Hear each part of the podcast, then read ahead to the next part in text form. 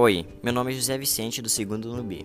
Vou falar sobre crônica. Então, a crônica é um gênero textual curto escrito em prosa, geralmente produzido para meios de comunicação, por exemplo, jornais e revistas, entre outros. Além de ser um texto curto, possui uma vida curta, ou seja, as crônicas tratam de acontecimentos corriqueiros do cotidiano.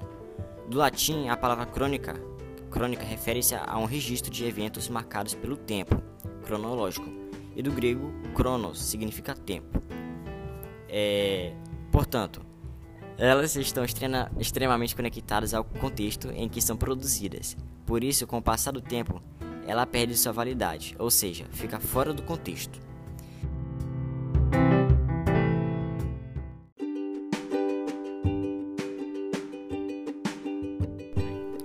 Um exemplo de crônica é a crônica Drama no Aquário, que explica dois peixes de características diferentes que representam o conflito entre as pessoas.